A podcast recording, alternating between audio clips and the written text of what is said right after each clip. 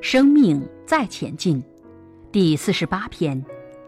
我们拿什么大过当下的发生？女人不婚是不会结婚的。自己很有想法，对方也很有想法。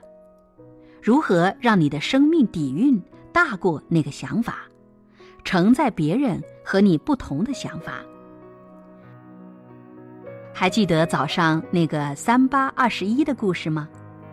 所以，当我们遇到外在发生的人事物的时候，我们看到的、听到的，都会论断它的道理，论断它的是非对错好坏，它合法不合法，合理不合理。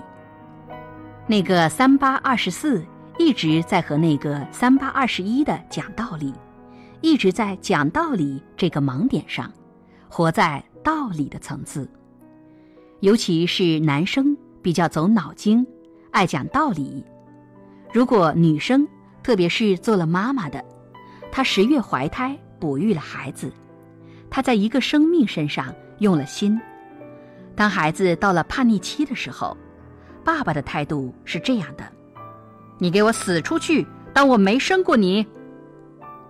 我为了你，为了这个家，做出这么大的牺牲，你现在用这个态度和我说话。”你给我死出去！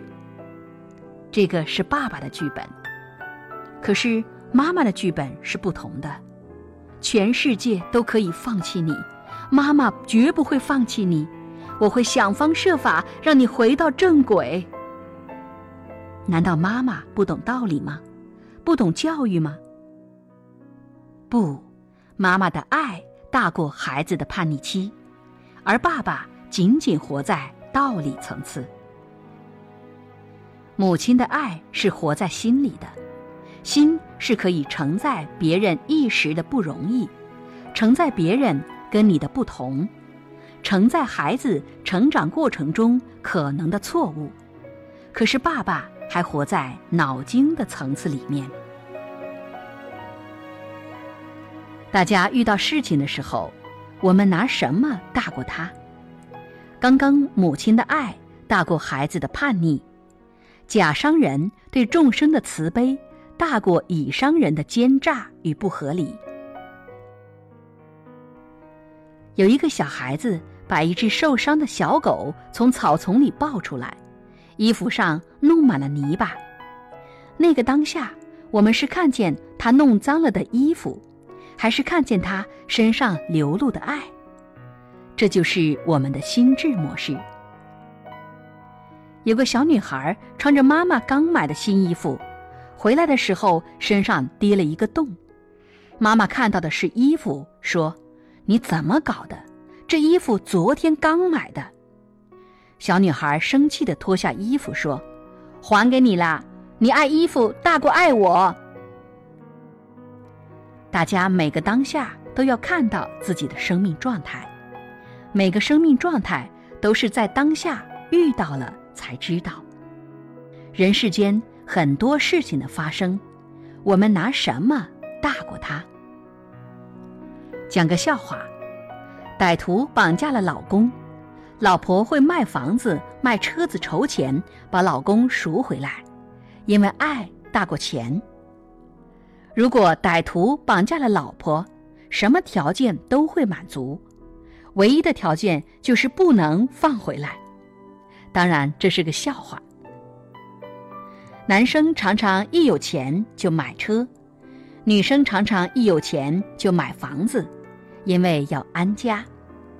平安的“安”里面有女人才会安。早上好，好里面也是有女人才会好。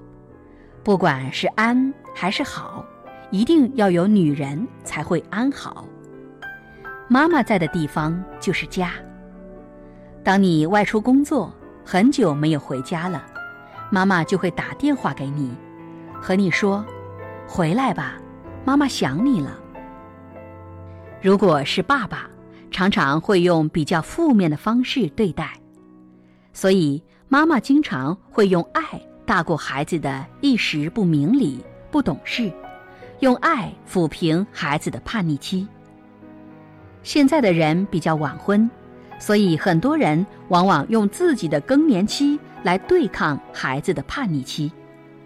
当你用越负面的方式来对待他，他的反作用力越大，他的叛逆期会越长。我试验过，当我用比较强势的方式跟孩子对话的时候，他马上对应；当我的态度平和，他也很快就平和了。所以，我两个孩子的叛逆期都很短。当我们遇到某种生命状态的时候，想想我们用什么大过他。